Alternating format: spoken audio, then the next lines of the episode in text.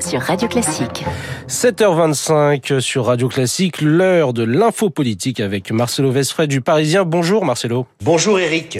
Et vous vous projetez, euh, Marcelo, ce matin sur le remaniement. Tout le monde en parle au gouvernement, mais plus la rumeur enfle, plus elle semble toutefois s'éloigner. Oui, c'est tout le paradoxe. Les ministres sentent que leurs jours sont comptés, alors chacun y va de son opération survie. Elisabeth Borne a repris les déplacements de terrain. C'est plus efficace pour exister que de vaines consultations. D'autres choisissent de se faire entendre, parfois de façon surprenante. Marlène Schiappa s'exprime dans Playboy. La secrétaire d'État Sarah El Haïry dans Forbes pour évoquer pour la première fois son homosexualité. En coulisses, les ministres y vont de leurs pronostics. Olivier Dussopt serait cramé, assurent certains de ses collègues. Il ne le voit pas en mesure de porter la future loi plein emploi ou celle sur l'intéressement et la participation. Pas du tout, répond en privé Olivier Dussopt. Lui qui a été le visage de la réforme des retraites est impatient d'annoncer des mesures un peu plus attractives, comme par exemple le compte épargne-temps universel. Alors qui sont les ministres les plus cités sur le départ? Il y a par exemple Franck Riester, Olivier Véran, François Braun, le ministre de la Santé, ou encore Papendiaï à l'Éducation nationale. Il faut des ministres politiques maintenant, me disait un poids lourd de la majorité. On a une idée du calendrier de ce remaniement?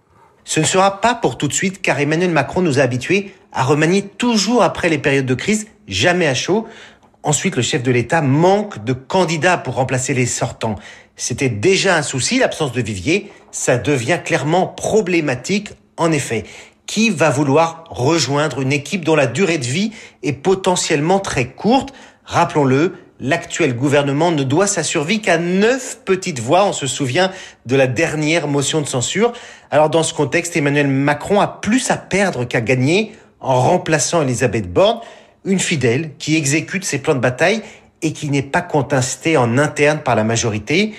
La première ministre semble d'ailleurs avoir reçu des assurances dans les colonnes du Parisien. Elle affirmait ce week-end qu'avec le président de la République, je la cite, nous avons convenu de nous donner de la visibilité dans les prochains mois. En politique, ce sont les rapports de force qui comptent, pas les rumeurs. C'était l'info politique avec Marcelo Vesfred du Parisien. Merci Marcelo. Et nous accueillons Philippe Gau euh, pour les titres de la presse à la une ce matin. Alors lundi de Pâques oblige peu de quotidiens nationaux en kiosque ce matin, Eric, excepté le Parisien aujourd'hui en France, le Figaro et l'équipe. C'est bien sûr l'effondrement de l'immeuble à Marseille qui fait la une, le Parisien qui évoque l'insoutenable attente, tandis que le Figaro titre effroi et interrogation. Pour la Provence, c'est l'enfer, alors que la Marseillaise se demande ce qu'il y a sous les décombres. Les dernières nouvelles d'Alsace parlent du cauchemar marseillais. En ce week-end de Pâques, il est évidemment question de religion dans les journaux. Le Figaro consacre un dossier à ces jeunes prêtres qui veulent sortir l'Église de la crise, tandis que Corse ce matin s'intéresse à ceux de plus en plus nombreux qui ont choisi le baptême. Enfin en sport, la victoire de Mathieu Van sur Paris-Roubaix fait la une de l'équipe qui ose le vent de l'histoire et constate que le match nul 0-0 hier entre Lorient et Marseille tombe mal pour l'OM. Désolé Renaud. Et d'ailleurs, Renaud Blanc. Euh... C'est marrant, j'étais certain d'aller me faire une petite ah bah, euh, sur l'OM. Mais bon, je, je, je le connais pas. par cœur, mon Philippe. Je ne peux pas deviner les textes de Philippe. Écoutez.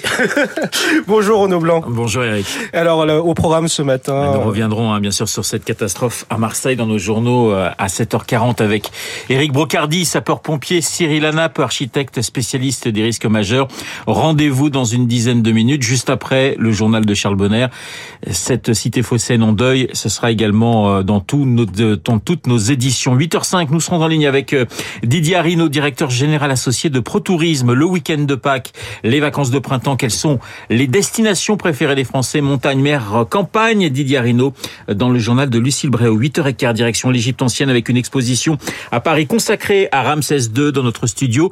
Euh, Bénédicte Loyer, égyptologue, pour évoquer le destin assez extraordinaire du plus grand pharaon de l'histoire. Bénédicte Loyer dans trois quarts d'heure, 8h40 Esprit Libre avec comme tous les lundis Luc Ferry. Luc pour commenter toute l'actualité, Esprit Libre, juste après la revue de presse de Philippe. Mais tout de suite...